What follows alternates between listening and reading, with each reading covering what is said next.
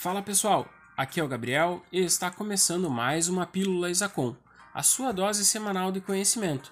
Aqui compartilharemos com vocês diversos conteúdos como negócios, marketing, finanças, gestão e sim, contabilidade.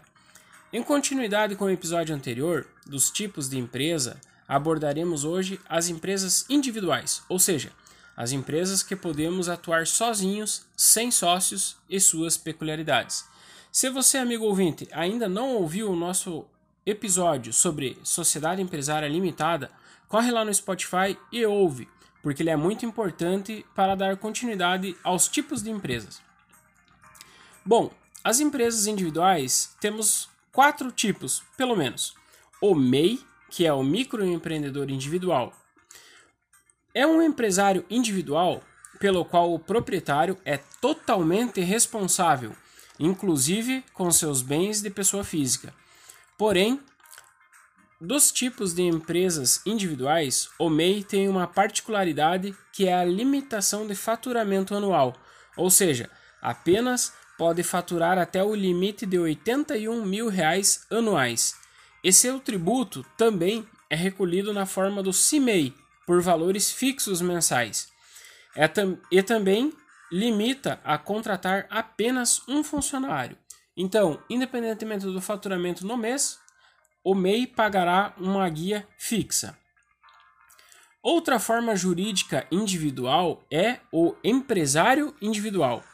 A exemplo do MEI, o empresário individual dá o seu nome à empresa e também é totalmente responsável por ela, assim como os bens particulares da pessoa física respondem à empresa, ou seja, sua responsabilidade perante a empresa é ilimitada. Uma outra maneira de você atuar sem sócio, de maneira individual, mas com responsabilidade limitada na empresa, é outra natureza jurídica que a empresa pode assumir no país, que é a Empresa Individual de Responsabilidade Limitada, a EIRELI.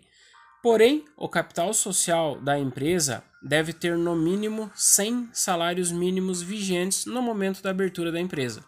Então, nessa modalidade, o empresário limita o seu envolvimento na empresa, protegendo o seu patrimônio pessoal através da separação patrimonial.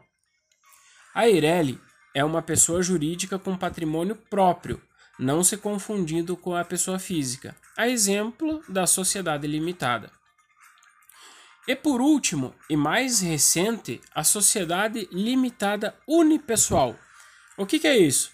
Ela foi criada pelo advento da Lei 13.874, de 20 de setembro de 2019, mais popularmente conhecida como a Lei da Liberdade Econômica.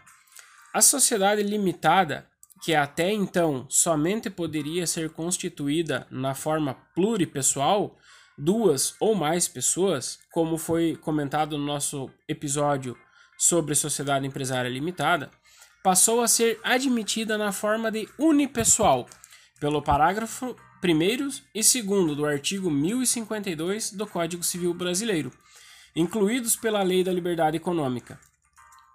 O parágrafo 1 diz o seguinte: a sociedade limitada pode ser constituída por um ou mais pessoas. Né? E o parágrafo 2 refere-se que, se for unipessoal, aplicar-se-ão ao documento de constituição do sócio único, no que couber, as disposições sobre o contrato social.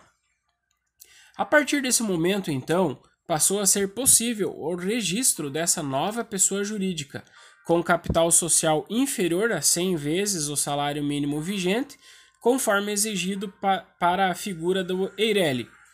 E da mesma maneira que a sociedade limitada, mas de um único sócio, protege o patrimônio pessoal do sócio.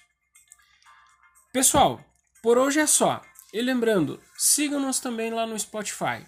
E se você gostou, se está fazendo sentido para você, Lembre de curtir, compartilhar, convidar o amigo para ouvir e deixar o seu feedback. Ele é muito importante para nós continuarmos a criar conteúdos para vocês. Um grande abraço e tchau!